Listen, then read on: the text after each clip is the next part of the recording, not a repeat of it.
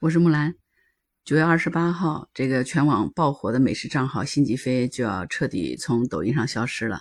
这个凭借一系列揭秘海克斯科技的美食视频，一个月不到的时间涨粉了八百多万。九月二十一号的时候，他就注销了抖音的账号。根据规则，七天之后他的账号就正式消失。到底是出了什么事儿呢？辛吉飞是一个美食账号，他凭借一系列揭秘海克斯科技的美食视频。在一个月之内疯狂涨粉了八百万，尤其是歪着嘴的那一句“那必是科技与狠活”，实在是很魔性哈。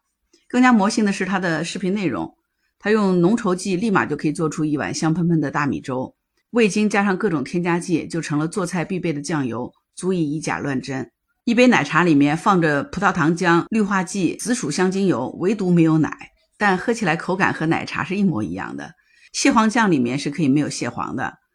明胶片加植脂末就成了昂贵的燕窝，粉面加色素就可以做成合成虾仁儿，加入一些虾肉香精以后，立刻就变得芬芳四溢，香喷喷的虾片就出来了。这些都打破了大众对于食品的认知，很多网友都表示再也不敢到外面饭店去吃饭了。我一个朋友还给我打电话说，我特别喜欢吃蟹黄面、蟹粉小笼，可是现在看了他的视频，我觉得我吃的都是食品添加剂，它根本就不是蟹黄呀。有的网友还说看了辛吉飞，他麻辣烫只敢点素菜了。还有的说，我终于明白为什么麻辣香锅里头土豆和培根是一个价了。辛吉飞的视频呢，还惊动了中国食品报，曾经连发两条视频来批判辛吉飞的行为。中国食品报融媒体的发言很犀利，直接批评辛吉飞的开头语是故意在传达便宜没好货的思想，只要东西便宜，那就一定是科技与狠活，这是低价有罪论。还说辛吉飞这样做对良心食品厂家是不公平的，同时也混淆了消费者的视线。在这一期视频的封面中，中国食品报更是喊出了“食品安全的最后一片舆论阵地，我们寸土不让”的口号。对此，网友的评论是各式各样的。有的网友直接表示说：“只有小偷才骂防盗门。”有的网友说：“他在贩卖焦虑，他是怎么贩卖的？他只不过是把黑心商家做的事儿又做了一遍罢了。”我们担心的不仅仅只是已经发生的事实。而是我们连看到事实的权利都没有了。当然，也有一些网友表示说，辛吉飞确实是在制造焦虑，这样做很容易把食品厂商一棍子都打死了。毕竟，自媒体刻意的夸张、博取流量的做法，我们见的太多了。所以后来呢，在辛吉飞的很多视频的下方就出现了“科学看待食品添加剂”的提醒。前几天，网上传出来一段辛吉飞和平台客服的通话记录。在通话当中，辛吉飞质疑客服说自己的视频并没有违反法律和道德，为什么要下架？客服回应他说，是因为他对食品添加剂一概而论了，没有讲明食品添加剂的详细情况。辛吉飞对此表示非常不理解，他说自己在食品厂上过班，这些食品就是这么做的。视频当中我也只是还原了相关的做法罢了。客服跟着就解释说，由于视频遭受了大量的用户举报，不利于账号发展。在通话的最后呢，辛吉飞就放话了，说：“你平台不用给我打电话了，我自己会注销账号的。”挂断电话以后呢，辛吉飞就真的去注销账号了，而且按照规则，七天以后，也就是九月二十八号，这个账号的信息就会全部删除了。那现在呢，他是不是真的注销了呢？没到时间，咱还不知道。反正我今天去他的抖音账号下面看了。目前他的所有的作品更新就是到九月二十一号。按照前面视频说的，九月二十一号客服跟他沟通之后，他就立刻去选择了注销。那么今天是九月二十七号，也就是到明天，他的账号可能是彻底消失了。我估计有可能他是真的注销了。但是挺有意思的一点是，他虽然注销了他的账号，可是互联网上又出现了不少辛吉飞的小号。很多网友就采用了辛吉飞老视频的素材，重新进行加工以后发在自己的账号里。有的网友就直接搬运了发布在自己的号里了。所以一时之间，网上到处都是辛吉飞啊。在抖音上和辛吉飞齐名的另外一个科技美食博主刘怂，同样也是打反差、制造猎奇点的这个高手嘛。刘怂的成名作就是三花淡奶视频，说的是一位老师傅用牛骨头熬羊杂汤，为了熬出白汤。要用牛骨髓较多的牛小骨熬煮两个小时，再泡制一宿。不过呢，刘松二话不说就往清水大锅里头来了一勺三花淡奶，两秒钟就得到了一锅白汤，让老师傅当场就陷入了沉思。不仅是老师傅，连粉丝都是欲哭无泪的。这就是所谓说你自己吃了齁咸，顾客尝了头年。当然，还有其他的博主也是在走这个维护食品安全的道路。有一个网友说，资本打倒一个辛吉飞，后面有无数个辛吉飞，因为大家都是善良的。那咱们古话说，民以食为天，食以安为先。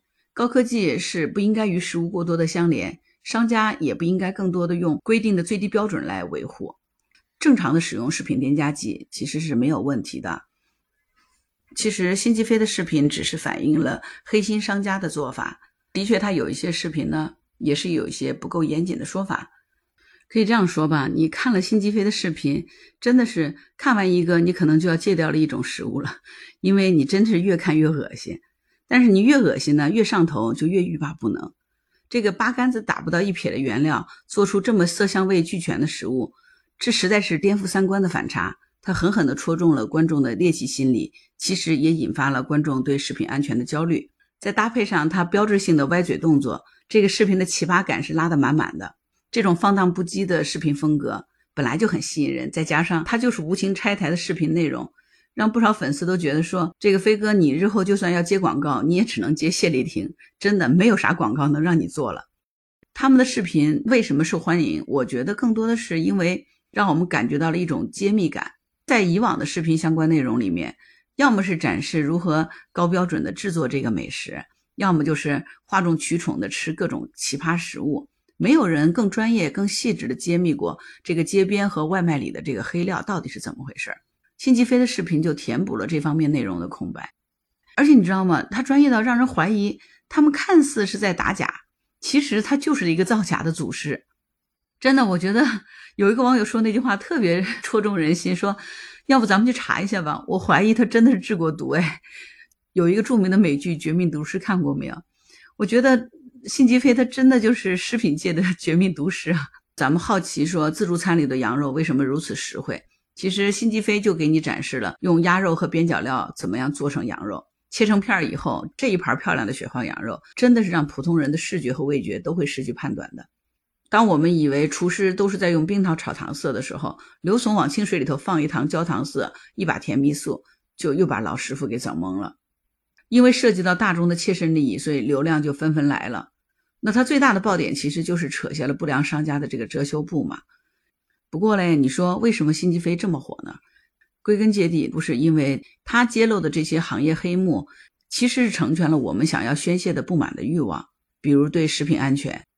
在辛吉飞的评论区就会发现很多是来自业内人士的认可的。做奶茶的人的表示，辛吉飞的操作是非常标准的做法，照辛吉飞的做法呢，开店都没问题。